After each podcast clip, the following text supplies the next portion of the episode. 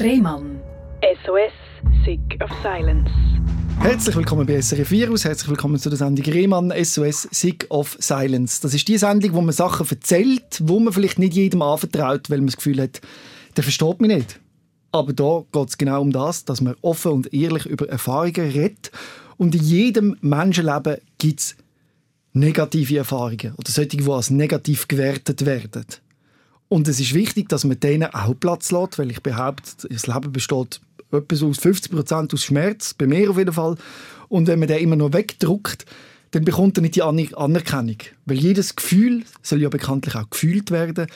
Auch die. Und es ist mir vielleicht auch wichtig zu sagen, dass äh, die, die schmerzlichen Gefühle den Menschen nicht ausmachen. Das heißt, es ist einfach ein Teil von dem Menschen, aber nicht der ganze Mensch. Aber mir ist eben wichtig, dass man mal über den anderen Teil redet, der eben viel zu wenig Aufmerksamkeit bekommt, und zwar der, wenn es ein bisschen schwierig ist zum anderen vielleicht helfen, wo es ähnlich geht. Habe ich ein schönes Intro gemacht, Patricia? Sehr schön. Oder wieso hast du dich eigentlich gemulden? Oder ähm, was ist dir wichtig heute an dem Interview?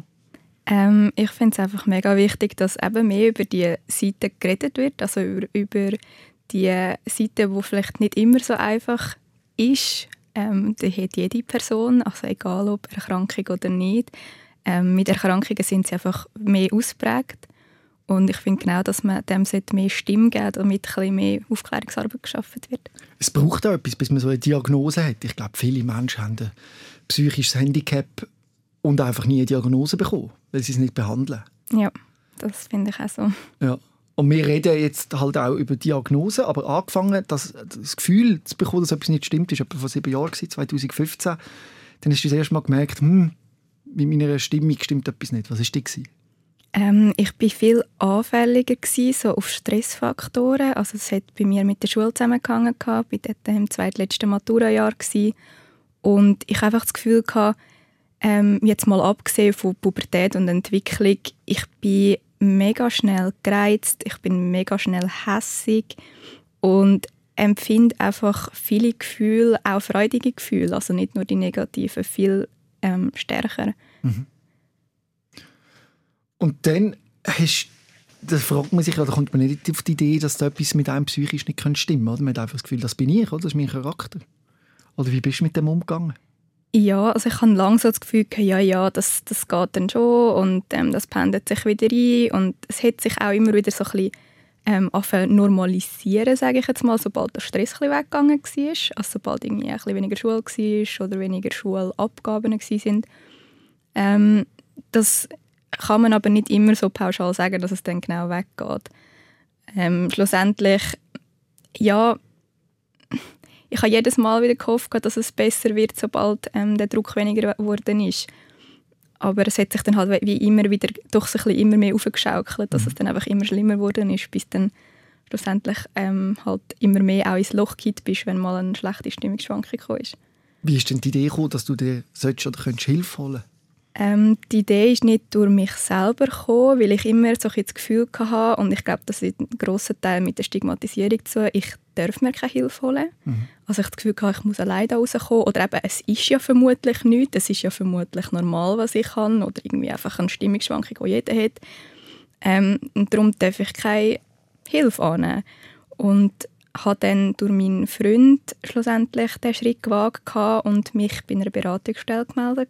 Also hat dein Freund gesagt, melde dich doch mal dort? Ja, ähm, ich habe ihm von Anfang an anvertraut, wie es mir geht. Mhm. Und er hat dann mit mir darüber geredet und hat gesagt, dass es ja nichts Schlimmes ist. Und ich meine, jemand, der das Bein gebrochen hat oder wo mhm. irgendwie Schmerzen im Knie hat, der geht zum Arzt. Mhm. Also warum sollte man nicht jetzt auch Hilfe holen, wenn man irgendwie halt das ich sage jetzt mal, ein Leiden im Kopf hat, jetzt mal ohne das Wort psychische Erkrankung ähm, ja. ja. ins Maul zu nehmen.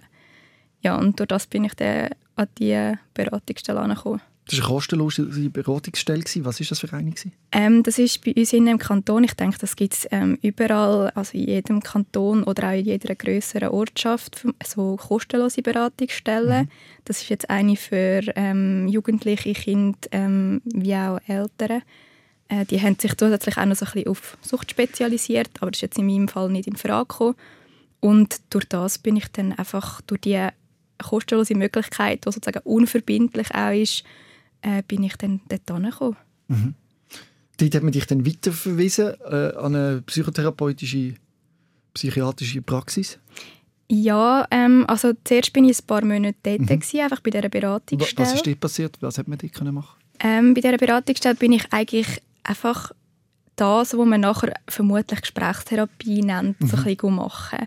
Also es war auch bei einer Therapeutin, gewesen, ähm, wo ich äh, wöchentlich, manchmal zweimal wöchentlich, je nachdem, wie gerade ähm, wie die Situation war, wie akut das irgendwelche Sachen waren, bin ich dort dann angegangen. Dann hat man meistens ein bisschen über die aktuelle Lage geredet, ein bisschen reflektiert und ja, einfach durchs Gespräch ein versucht, ähm, den ganzen Druck oder die ganze Leidenssache so ein zu verringern. Und das hat geholfen? Ähm, ich sage dann, ich wäre vermutlich nicht an dem Punkt, wo ich heute wäre, wäre ich nicht dort gewesen, mhm. ja. Aber ihr habt da erkannt, dass es vielleicht ein bisschen mehr braucht, vielleicht auch medikamentöse Unterstützung? Genau, also es ist dann ähm, vor allem wegen der medikamentösen Unterstützung so darum gegangen, dass die das halt nicht können verschreiben können. Also die mhm. haben weder Medikamente verschreiben noch irgendwelche ärztliche Überweisungen machen. Die haben mir dann einfach empfohlen, in die Praxis zu gehen. Und das hat dann schlussendlich ähm, mein Hausarzt müssen machen, weil ja, je nach Modell, das man halt hat, mhm. muss man über einen Hausarzt gehen oder halt nicht. Und ja, dann bin ich zu dieser Praxis angekommen, weil es dann eben um das Thema Medikament gegangen ist, weil es so geschienen hat, als würde die reine Gesprächstherapie nicht genug gelingen. Mhm. Und dort hast du dann auch deine Diagnose bekommen? Genau, dort habe ich nach, also ich bin dort anfänglich wirklich nur wegen dem Medikament mhm. und damit man aber halt bei den meisten Medikamenten irgendwie kann schauen, was braucht der Patient überhaupt, muss ja irgendwie so ein Diagnose im Raum stehen oder gestellt ja. sein. Und deswegen ist bei mir dann so, ein diagnostisches, ähm, so eine diagnostische Abklärung gemacht worden, wo dann ähm, eigentlich ziemlich früh noch klar war, dass es sich um eine ähm, mittelgradige depressive Störung handelt. Ähm, die hat sich dann mit der Zeit in rezidivierend umgewandelt. Ja, also eben wiederkehrend genau. in, in äh, depressive Formen. Wie haben dir die Medikamente geholfen? Ähm, sie haben mir vor allem geholfen, dass so ein bisschen die Stimmungslöcher, die es gegeben hat, mhm. ähm, also so tageweise irgendwie einfach nur schwarz gesehen und dem ganzen Druck das Gefühl hatte, nicht Stand gehalten, dass das ein abgeschwächt worden ist. Also, dass einfach die Sachen ein leichter auszuhalten sind, aber auch der Antrieb ist ein höher geworden. Mhm. Ähm, und es hat sich einfach ein bisschen ja, normalisiert nicht gerade, aber es ist ein weniger schlimm auszuhalten. Gewesen. Aber man hat dann auch gemerkt, wo der Schulstress nachgelassen hat, dass es dir auch psychisch besser gegangen ist, oder? Genau, ja, also das ist dann ähm, eben recht ein krasser ähm, Wechsel gewesen, von, ich sage jetzt mal, dem ganzen Maturastress und monatelang Lernen ähm, zu, ja, ich kann jetzt gerade für einen Sommer nichts, ähm, bis dann das Studium wieder anfängt. Und dort ist es mir wirklich ein bisschen besser gegangen, mhm. also so rein vom Druck her. Mit dem Studiumstart ist der Druck aber wieder ein bisschen zurückgekommen? Genau, der ist dann nach mit der Zeit, also anfänglich auch noch nicht so, weil dort hatte ich einen anderen Fokus. Gehabt. Das hört man von vielen, sobald man einen Fokus hat im Leben, wo man irgendetwas, was man gerne macht, dass man dann sich anders konzentrieren auf etwas und nicht ähm, ja, seinen Gedanken nur nachgeht. Das hat sich dann aber eben mit der Zeit auch ein geändert, auch wo dort der Stress zurückgekommen ist, weil man dann sich den Druck macht mit Prüfungen, dann hat die Prüfungsform gewechselt, was man davor halt irgendwie alle drei, vier Wochen hatte, eine Prüfung im Gimmi, hat man jetzt halt einfach nur am Ende des Semesters. Mhm. Ähm, ja, und auch die Praktikasituationen, die auch nicht ohne sind, wo man dann einfach fährt auf viel höher Gewichte, was alles schief laufen und mhm.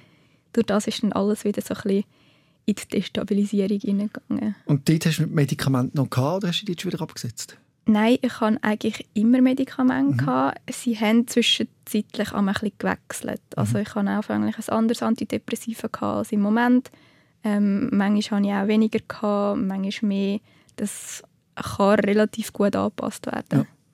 Und dann hat sich eine Essstörung bei dir eingeschlichen? Ja, durch das Studium müssen wir einen Sprachaufenthalt machen. Ja. Und ähm, das hat bei mir dann so ein bisschen ergeben, dass ich dort viel mehr Bewegung hatte in dem Sprachaufenthalt und viel andere Essgewohnheiten. Mhm. Das kann kulturell bedingt sein, das kann einfach auch durch die Schule, die man dort besucht, bedingt sein. Ähm, und habe durch das äh, Gewicht verloren, was nicht beabsichtigt war. Und bei der Rückkehr, als ich dann wieder heim war, hat sich das Ganze rein von der Essgewohnheiten her wieder normalisiert.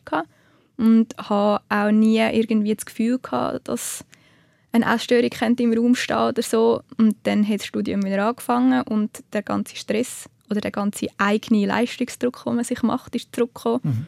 Und dann hat sich das mit dem Essverhalten irgendwie auch dann die etabliert, also nicht nur eben während dem Sprachaufenthalt, wodurch ich dann noch endgültig in die Essstörung hineingerutscht bin. Aber dort ist nachher schon ein bewusstes Verzichten aufs Essen geworden? Also es hat angefangen mit mehr oder weniger zufällig komisch gegessen, Gewicht abgenommen, bis dann plötzlich finde, ah doch, ich glaube, ich ziehe das fort. Ja, also anfänglich ist es so ein bisschen um den Wunsch nach einer Kontrolle gewesen. Also mhm. die, ähm, einfach etwas können zu kontrollieren, jetzt eben mit der Nahrungsaufnahme oder mit dem Sport, wo man das Gefühl hat, ja, der Stress, den man sonst hat, also irgendwie im Studium, der Druck, den kann man nicht immer kontrollieren. Klar kann man vor- und nachgehen mit Lernen und wie viel Einsatz das man zeigt, aber man kann ihn nicht in dem Sinn kontrollieren. Mhm. Und in dieser Zeit hat es mir wie logisch erschienen, ja, dann kontrollierst du das Essen. Das ist etwas, was du bewusst aufnimmst mhm. und du, wo dich bewusst bewegst. Aber schlussendlich kann man auch das nicht wirklich kontrollieren. Das wird einem natürlich dann erst noch im Prozess, wo man sich damit auseinandersetzt, bewusst. Mhm. Die Kontrolle ist so wichtig, oder, in dem Moment. Aber wenn ist denn der Kontrollverlust gekommen, wo du gemerkt hast, ich brauche Hilfe. Ich kann meine Essstörung nicht mehr kontrollieren, wie ich das gerne will. Ähm, das war nach einem Therapiegespräch, gewesen, wo eigentlich mein Therapeut mir eben dann die Diagnose gestellt hat. Die war Anorexia nervosa. Gewesen, genau, ähm, also eine klassische Magersucht, mhm. nenne ich es jetzt mal. Und dann ist mir so bewusst worden, wie, ja, Scheiße, du hast anscheinend wirklich ein Problem, auch wenn man das davor vielleicht so ein bisschen im Gefühl hatte, man hätte es halt nicht wahrhaben mhm. Und in dem Moment ist einem einfach bewusst worden, ja, anscheinend hat er schon lange Kontrolle verloren und ist eben nicht mehr so kontrollierbar, wie du vielleicht anfänglich das Gefühl hast. Mhm. Und du hast dich entschieden, in eine Klinik zu gehen im äh, Studiumsemester? Genau, ich habe dann ähm, der lang... Semesterpause, besser gesagt, ja. Ja, ich habe dann lang hin und her überlegt, was soll ich, schaffe ich es allein, schaffe ich es nicht. Ähm, und habe auch immer wieder selber probiert, mit der ambulanten Therapie, mit meinem Therapeut zusammen. Wie sieht das aus, wenn man so eine Magersucht drin ist, wenn man das will schaffen? Was muss man sich da konkret vorstellen? Was hast du gemacht? Ähm, ja, grundsätzlich geht es je nachdem, wie schwerwiegend das die Essstörung ist, anfänglich einfach mal darum, nur in Anführungszeichen wieder normal können zu essen. Mhm. Das heißt geregelte Mahlzeiten, ausreichende Mahlzeiten, ausgewogene Mahlzeiten ähm, und dann geht es noch so ein eher so ein bisschen ums Psychologische. Eben, was, haben, was sind die Ursachen? Warum habe ich irgendwie Kontrolle haben? Was sind die Ursachen, dass es mir so schwer fällt, vor allem auch wieder etwas daran zu ändern? Also warum will ich jetzt nicht mehr essen? Ist es der Wunsch, dünn zu bleiben? Ist es der Wunsch, die Kontrolle nicht abzugeben? Das ist sehr vielfältig. Mhm. Ähm, ja, es sind wie so die zwei Faktoren. Einerseits so ein bisschen das Physische, dass man einfach mal die Nahrung aufnehmen und auch Gewicht wieder zulegen und das andere werden halt so das Psychologische. Aber ich kenne viele Magersüchtige, die sich eben genau gegen das sträuben und das nicht machen wollen. Ist das bei dir ähnlich gewesen? Oder bist du gerade bereit gewesen, das in Angriff zu nehmen? Nein, also ganz klar. Auch bei mir ist es ähm, nicht ein stetiges Juhui, yes, ich kann jetzt etwas ändern oder mhm. ich tue jetzt etwas ändern gewesen, sondern im Gegenteil. Also ich glaube, sobald ich dann so ein bisschen mehr in die Richtung gegangen bin, ja, ich tue mir jetzt ein Urlaubssemester nehmen, ja, ich melde mich in einer Klinik an, ist mir dann so bewusst geworden, dass das halt auch harte Arbeit ist, die man macht, mhm. um an den Punkt wieder anzukommen, um sein Leben wieder zurückzubekommen und wieder normal zu essen. Das ist keineswegs eine einfache Entscheidung. Hat dir das geholfen, der Klinikaufenthalt, und was hat man dort gemacht? Ähm, dort ist es, wie ich schon gesagt habe, eigentlich so ein bisschen hauptsächlich um die Sachen gegangen, mit normal Essen mhm. wieder, also genug und ausgewogen und regelmäßig. Ist das immer ein Kampf gewesen, oder hast du das einfach gedacht, ich mache jetzt das? Ähm, es kommt immer ein bisschen darauf an, wahrscheinlich so ein bisschen auch nach Therapiekonzept und so ein bisschen an Ort und an was für eine Patientengruppe man reingelangt. Aber je nach Gruppe fällt es einem leichter. Also mir ist es damals recht ich sage jetzt mal, leicht gefallen, weil es viel in dieser Patientengruppe hatte, wo ich sage jetzt mal, einfach gemacht haben, ohne zu überlegen, oh, was könnte dabei passieren, wenn ich mehr mhm. esse. Die haben einen wie so ein bisschen mitgezogen. Es ist aber nicht leicht gewesen. Also ich habe dann einfach mich versucht, mal darauf einzulassen und es halt als Experiment zu sehen. Das hat mir immer so ein geholfen, mhm. weil abnehmen kann man immer, zunehmen kann man auch immer. Also es ist wie eine gewisse, ähm, ja, gewisse Kontrolle hat man ja dann schon, ob ja. man jetzt das Gewicht hebt oder nicht. Und ich habe immer dann mir gesagt, zurückgehen kannst du immer, aber sobald man mal halt an den Punkt kommt und das mal probiert, gibt man dem ganz wenigstens mal eine Chance. Ja. ja. Und dann hast du wieder angefangen mit dem Studium, oder? Nach dem Klinikaufenthalt. Hast du denn das Gefühl gehabt, du hast es unter Kontrolle, die Essstörung, oder ist sie immer noch, hat sie mehr dich kontrolliert als du sie?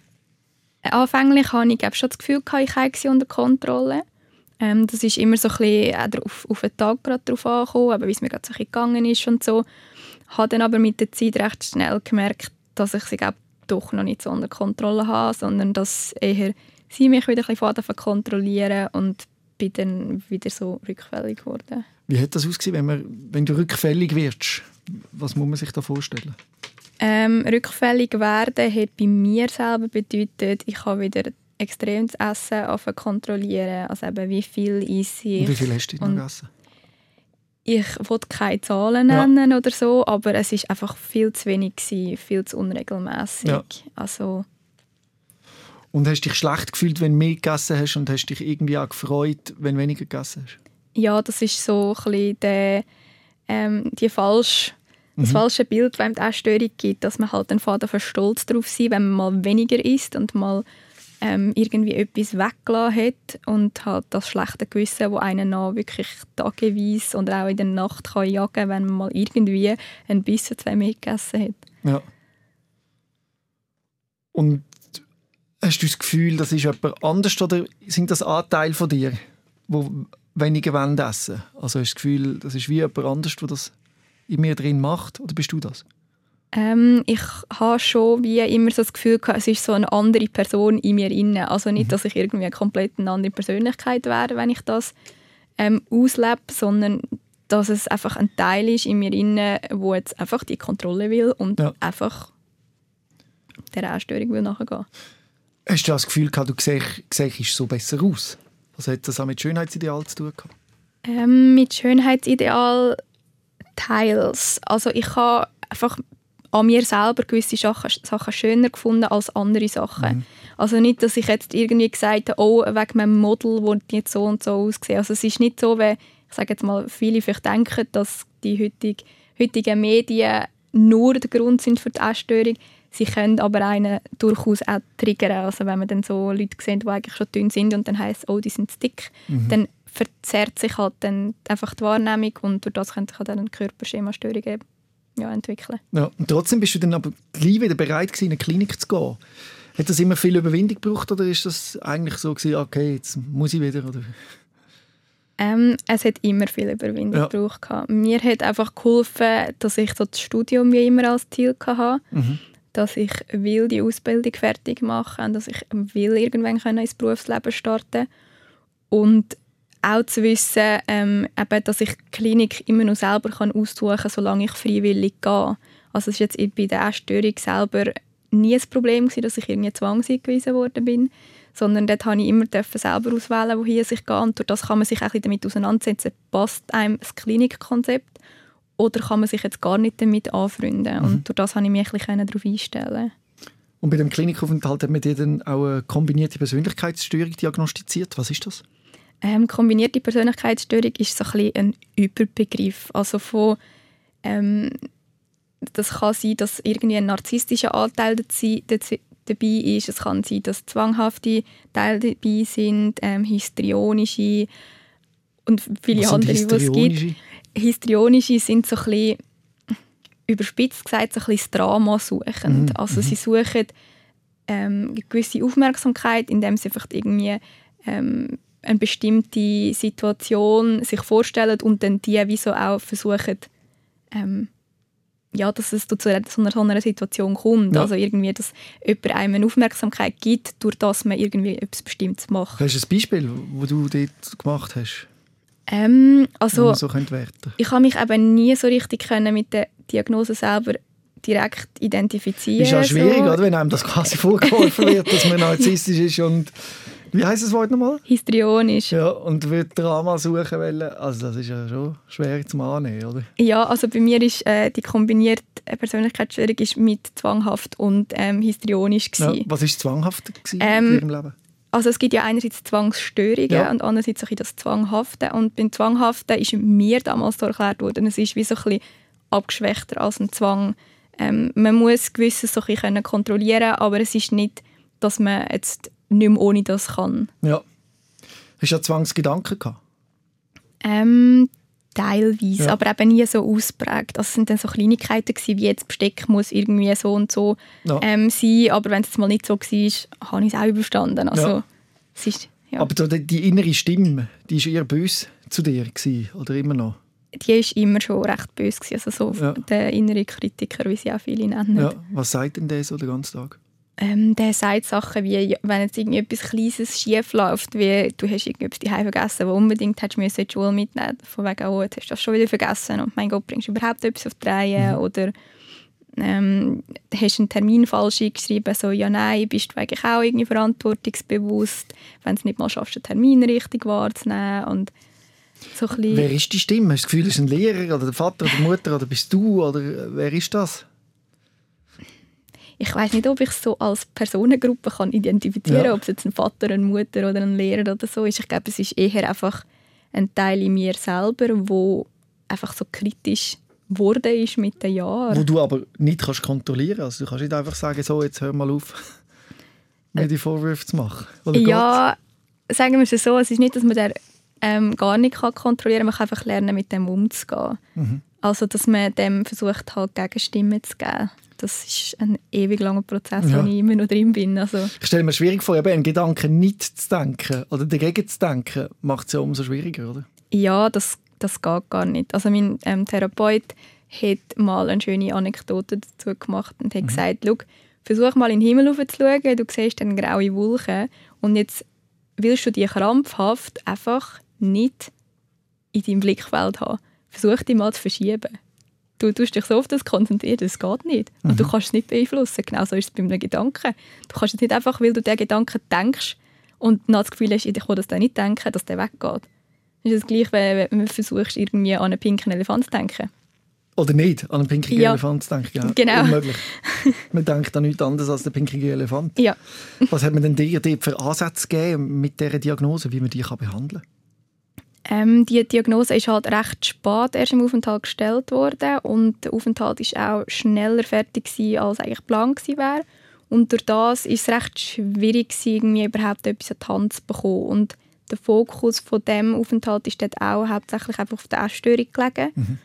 Und man hat damals schon so ein bisschen angefangen mit sogenannten Skills, also mit irgendwelchen ähm, Gadgets, die man in der Hand hat, wenn man irgendwie gestresst ist oder ähm, wenn irgendwie eine, eine innere Anspannung kommt, ähm, dass man so etwas dabei hat. Welche Skills wendest du heute noch? Hast du noch Sachen, die du noch brauchst? Ich habe Sachen, die ich immer mal dabei habe, ja. Was? Also so, so zum Beispiel so einen Igelball, so Ja. einen ähm, ganz stacheligen. Oder es gibt so wie Akku, ähm, Akupressurring, Ja. wo man entweder so als Armbändchen oder als ähm, Fingerring sozusagen hat.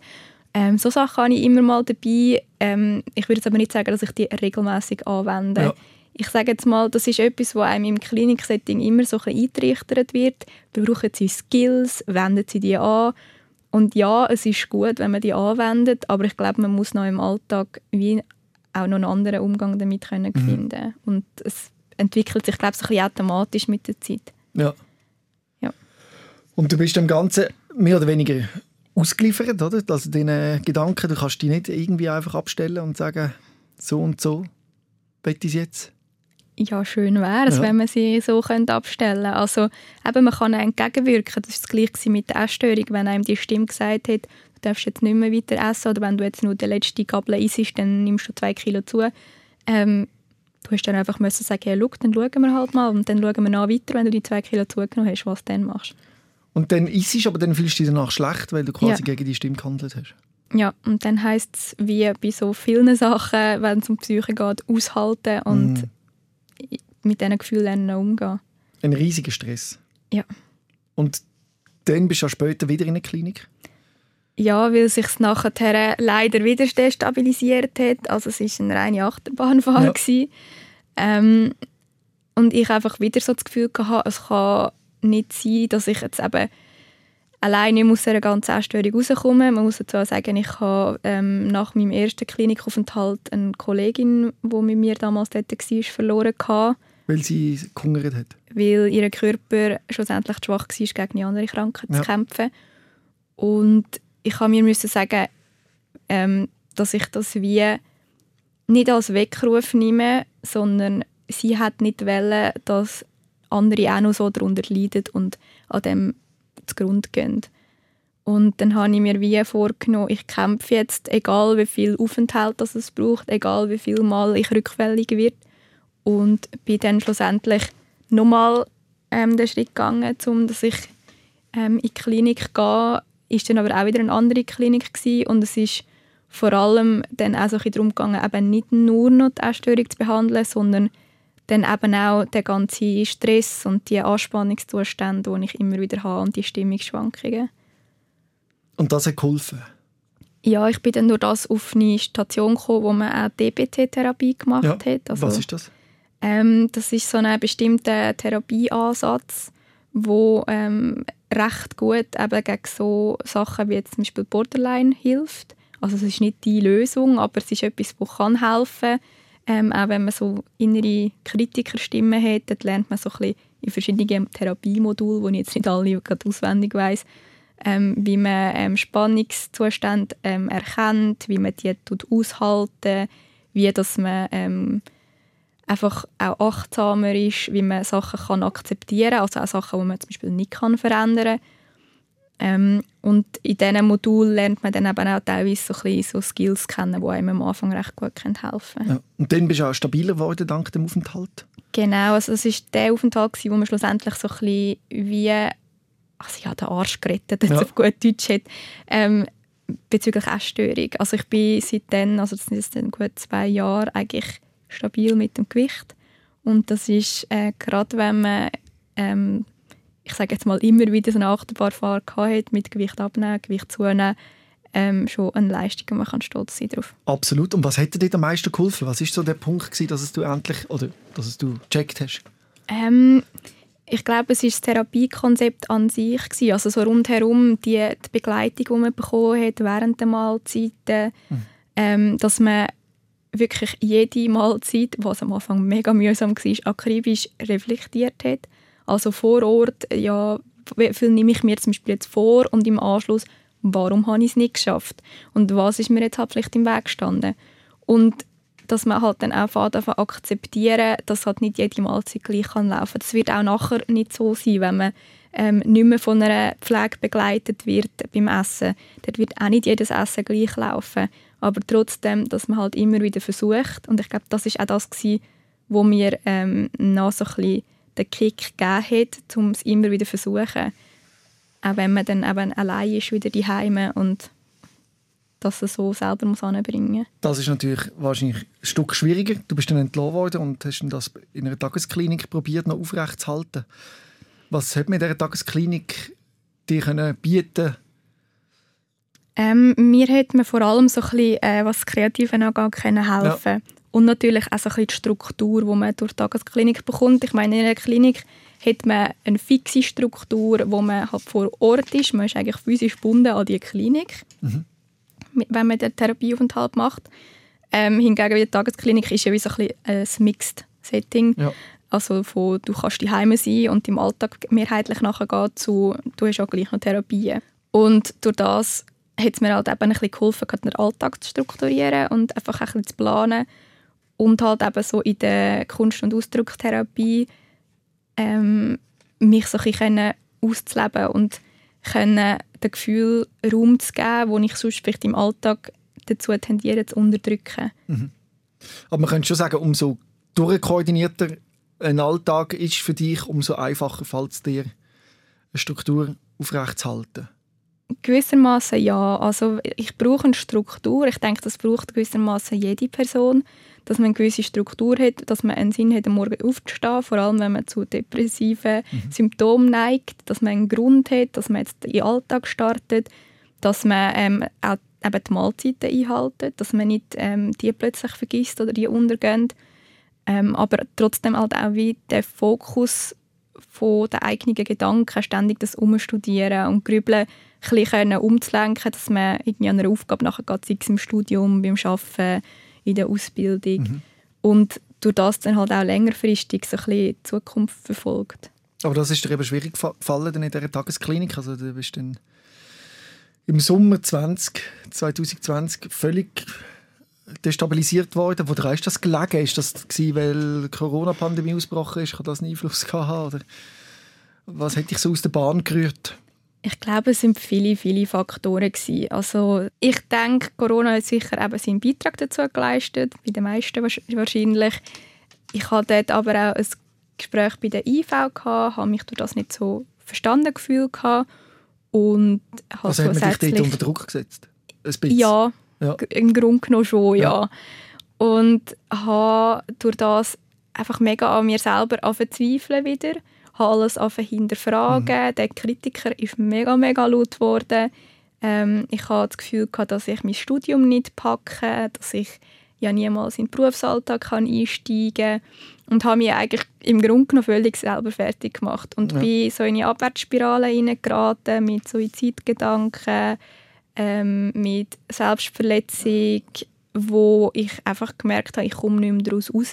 Mhm und habe mich dann in der Tagesklinik meiner Bezugsperson geöffnet und bin ihr bis heute dankbar, dass sie das Gespräch ähm, so toll gestaltet hat, weil sie hat dann gesagt hat, dass man sieht, wie ich Tag leide und ich habe mich ähm, recht gut validiert gefühlt, also mhm. ich habe mich gesehen gefühlt und ernst genommen gefühlt. Ernst genommen gefühlt, das ist eigentlich das Wichtigste am Ganzen gewesen.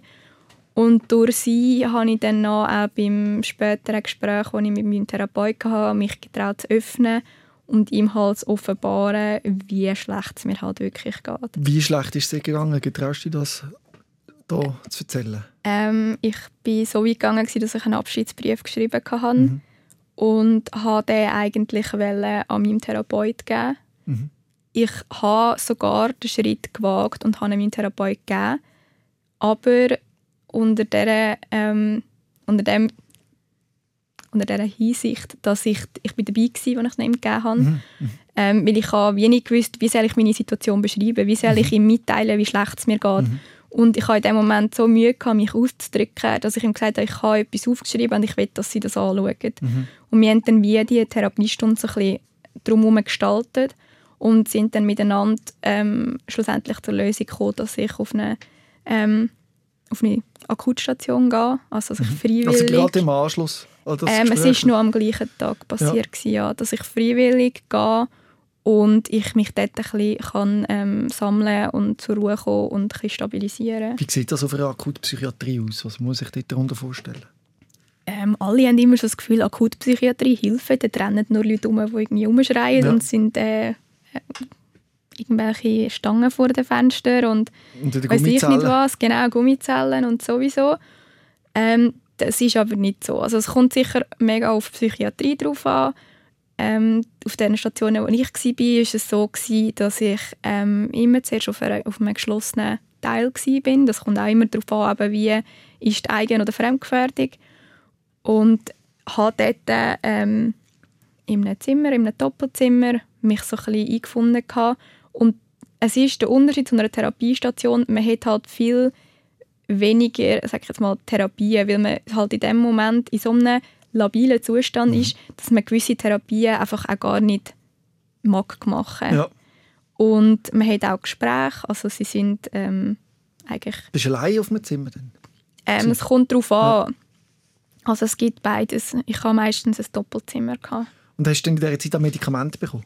Genau, also das ist ähm, so gewesen, dass ich in der Psychiatrie meistens dann irgendwie eine Medikamentenumstellung hatte mhm. oder irgendwie eine Medikamentensteigerung.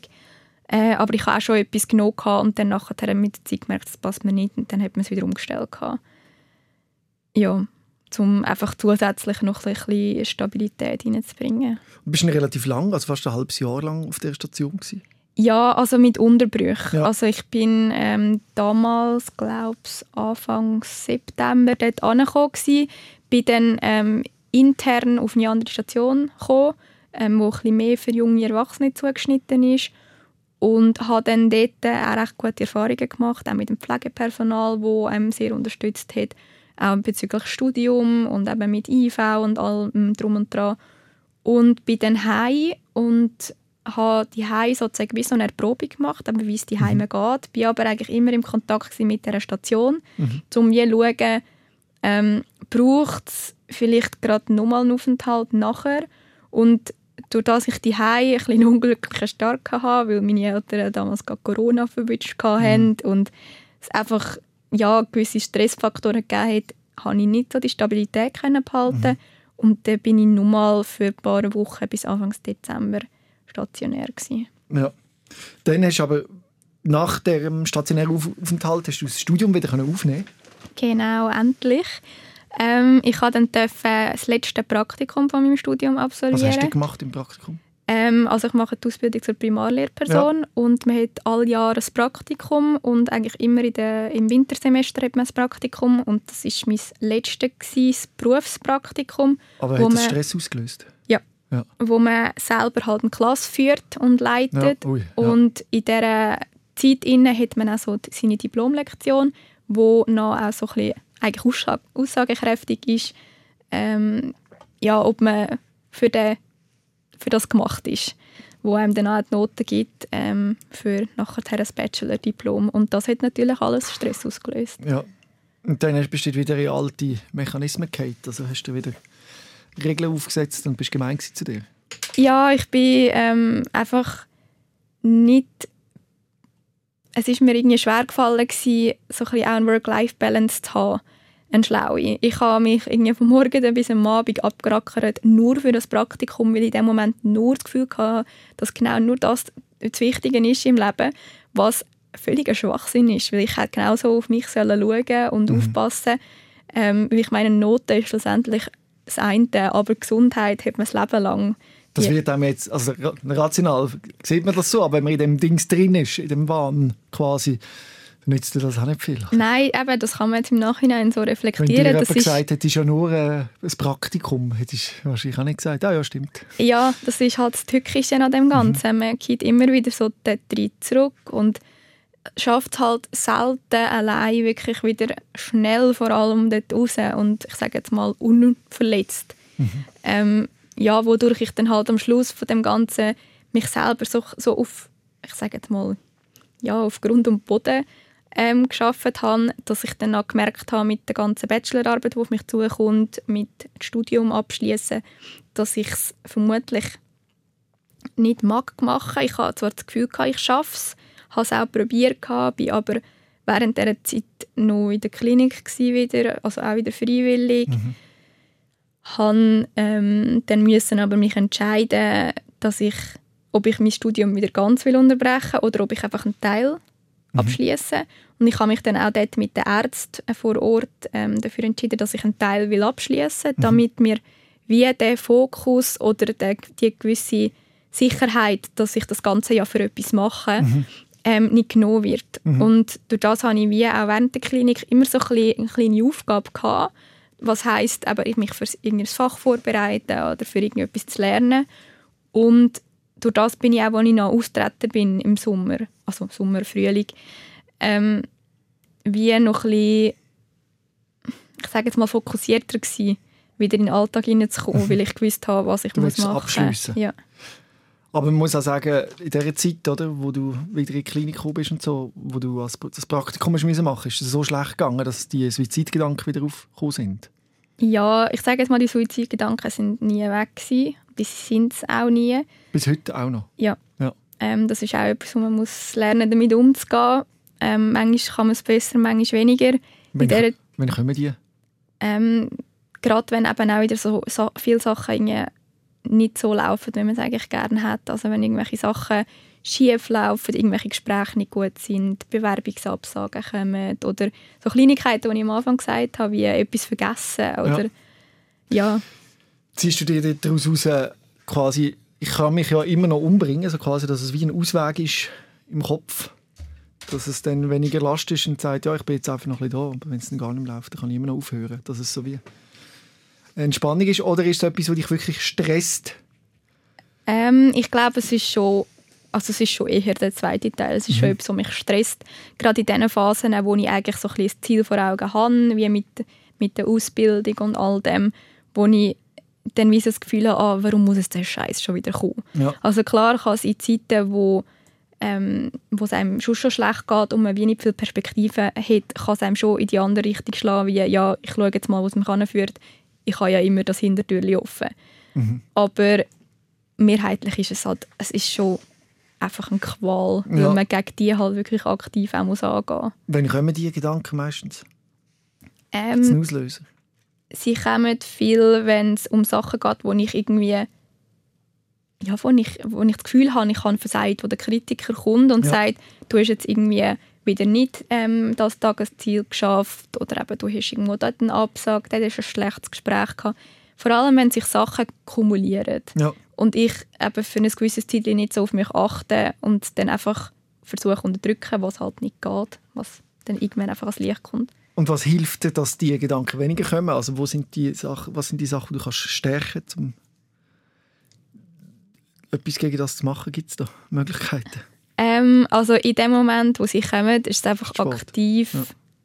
ablenken. Mhm, ja. ähm, es kommt immer so ein bisschen darauf an, ich kann das, ich das im Moment so ein bisschen ähm, unterscheiden, dass wenn sie irgendwie von 1 bis 5 sind, also wenn man von 0 bis 10 Skala hat, ja. wenn sie von 1 bis 5 sind, kann ich sie noch einigermaßen kontrollieren und dann kann ich mich vielleicht mit mehr oder weniger ablenken und einfach etwas anderes machen, gut davon wegbringen. Wenn sie aber von 6 bis 10 sind, ähm, wo man beim 8 bis 10 schon von akuter Krise ja. redet, ähm, wo es dann wirklich schwierig wird. Also wo dann ähm, ja, vielleicht einfach irgendwie ein, ein therapeutisches Gespräch oder ähm, irgendwie ein, ein, Medikament, das einen ein bisschen beruhigt, kann helfen, wo dann halt einfach wirklich, ich sage jetzt mal, der Notfall ist. Und das kann wie angerührt kommen? Also kann das aus dem Nichts, oder eben wie du sagst, es ist in dem Moment, wo du das Gefühl hast, du entsprichst nicht dem, was du von dir selber erwartest. Ja, oder wenn so unvorhergesehene Sachen kommen, mhm. wie irgendwie ein Schicksalsschlag, wenn ja. irgendetwas in der Familie ist oder wenn irgendetwas im engeren Freundeskreis passiert, weil es vielleicht jemand anderem nicht gut geht, ähm, oder man das Gefühl hat, man kann jemandem nicht helfen, dass man wie so ein Ohnmachtsgefühl hat. Ja. Und wenn man so hilflos und ohnmächtig ist, ist das so ein scheiß Gefühl, dass man dann eher zu solchen Gedanken tendiert. Mhm. Was deine Geschichte aber auch immer zeigt, ist, dass sie wellenartig verläuft. Das sind Phasen, wo es dir ganz schlecht geht, aber in der Phase, wo es dir besser geht. Und das Gute ist ja, dass du weißt, was du machen musst, wenn es dir schlecht geht. Also du weißt auch, welche Stellen du dich kannst wenden und dass man dann wieder eine Lösung finden kann. Genau, ich denke, das ist etwas, wo man, gerade wenn man mehrere solche Anflüge hat, mhm. ähm, immer mehr lernt. Also, dass es so ein Helfersystem gibt, das einem unterstützt, sei es eben irgendwie ambulant oder stationär, aber halt auch Sachen von sich selber lernt, wie man sich selber kann aus gewissen Krisen herausholen kann. Und klar, sobald die Krise nur ein bisschen anders ist, braucht es auch wieder ein bisschen andere Mittel. Und ich sage jetzt mal, da, das ist ein ständiger Lernprozess. Also nur weil die eine Krise mit irgendwie ein paar Tagen ähm, ein bisschen ja, runterfahren, ein bisschen mehr Sport könnte, ja, vermindert werden, heisst es nicht, dass es beim anderen Mal klappt. Ja. Und du hast dann quasi die Ausbildung machen oder fertig machen, oder? Ja, ich habe, ähm, also ich bin immer noch ähm, im Moment bei der Ausbildung dran, ähm, weil ich halt einen Teil noch nicht abgeschlossen ja. habe letztes Jahr. Aber du hast dann schon eine Zusage bekommen für eine Stellvertretung? Ja, ich habe dann im Herbst, ähm, weil ich dort nur mal ähm, akut in einer Klinik war, weil es mir noch mal schlechter gegangen war, so gegen Ende Sommer.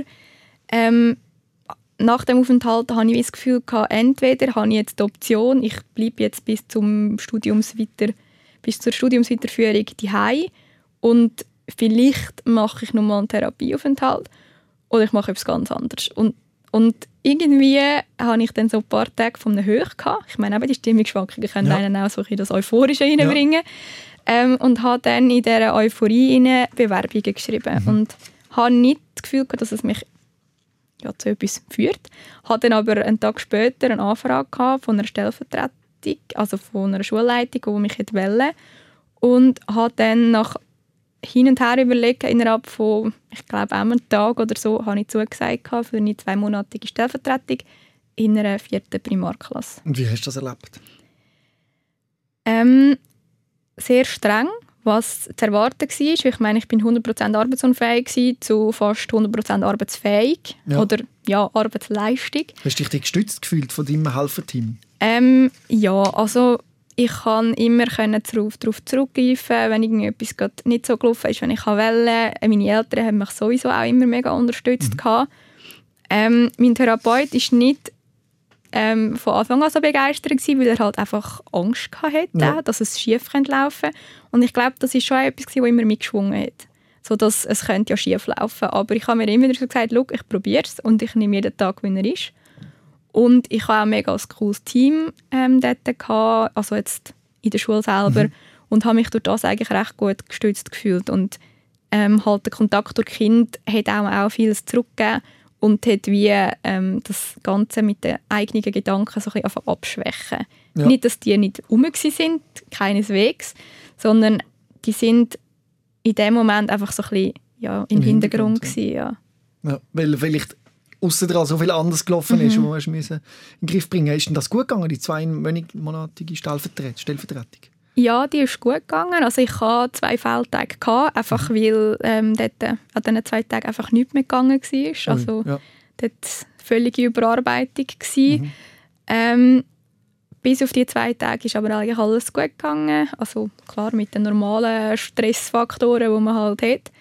Ähm, ich habe aber schon gemerkt, wie mich die Zeit auch mitgenommen hat. Einfach weil ich dort auch wieder das Gefühl hatte, ich müsse 100% bringen und es müsse perfekt laufen. Man darf mir nicht anmerken, dass ich vom Studium komme, was eigentlich völliger Schwachsinn ist. Ich meine, aber das kann ich jetzt so im Nachhinein auch wieder so schön reflektiert mhm. sagen, aber in dem Moment hat man es halt einfach anders auf dem Schirm. Und habe nichtsdestotrotz, ähm, wenn ich darauf zurückschaue, eigentlich die Schlussfolgerung, es hat mir gut da, weil hätte ich mich jetzt damit auseinandergesetzt, nur mal irgendwie einen Therapieaufenthalt zu machen, hätte ich erstens mal nicht die Erfahrung gesammelt, was ich jetzt im Beruf gemacht habe. Mhm. Und ich hätte mich auch viel mehr wieder mit meiner eigenen Psyche auseinandergesetzt, was gut kann sein, kann aber auch sehr schlecht sein. Könntest du dir vorstellen, in Zukunft mal wieder so einen Stellvertretungseinsatz zu machen? Oder bist du noch weit davon entfernt? Ähm, doch, ich kann es mir eigentlich gut vorstellen. Ja. Ähm, gerade weil es eine absehbare Zeit ist zum Beispiel, weil man dann so ein sich selber kann auswählen kann. Stellvertretungen werden immer gesucht. Mhm. Ähm, also man hat da nicht so ein Problem, irgendwie an eine Stelle anzukommen. Und es auch etwas ist, das ich selber ein bisschen steuern kann. Eben, wenn mache ich so eine Vertretung, wenn eher nicht. Und ja, einfach die, das, die Offenheit mhm. so ein bisschen zu haben, die Flexibilität. Du gehst auch sehr offen um eben mit deinen Diagnosen und mit deiner Psyche. Seit wann getraust du dich, das so offen gegen zu tragen? Noch nicht so lange. Ja. Also ähm, ich würde jetzt mal behaupten, so der Entschluss, dass ich jetzt eigentlich das nicht länger einfach nur für mich behalten oder nur für mein Helfersystem, ist so ein bisschen anfangs von dem Jahr gekommen. Mhm.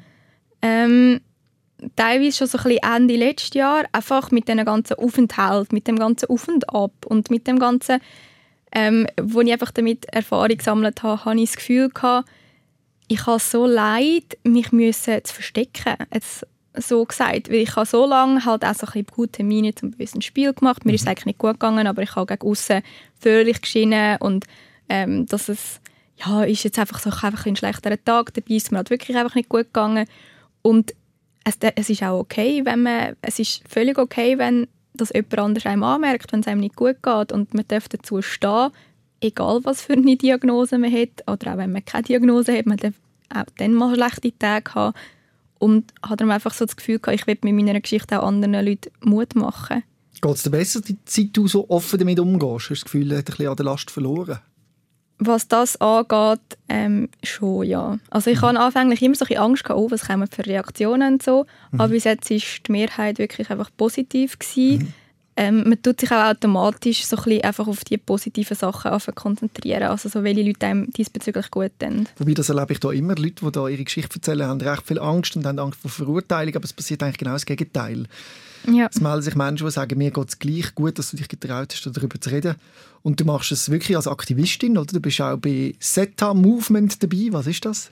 Ähm, das ist ein Verein, den es noch nicht so lange gibt. Ähm, ich muss aber dazu sagen, ich bin jetzt auch erst seit ein paar Wochen dort Mitglied, beziehungsweise ähm, als Ambassador dabei, wie sie es so schön nennen, und zwar als Betroffene, die anderen, also wo so ein bisschen Aufklärungsarbeit machen. Das heißt, ihr geht in die Schule und du erzählst dort deine Geschichte. Genau. Ja. Ähm, dort bin ich jetzt aber auch noch so ein bisschen auf meinem Weg dazu. Also mhm. ich habe mich erst auf angemeldet und ich finde es halt eine mega coole äh, Möglichkeit, so ein beides zu kombinieren. Also einerseits meine Ausbildung und andererseits meine ähm, ja, meine Psyche einfach, wo ich anderen kann Mut machen kann, anderen meine Erfahrung mitteilen und ja, zu zeigen, dass es völlig okay ist und dass man sich kann Hilfe holen kann, dass man offen darf sein und ich finde das gerade etwas mega Wichtiges, was so bei den Jungen angeht, also bei den Kindern und bei den Jugendlichen, dass man das frühzeitig anfängt. Mhm.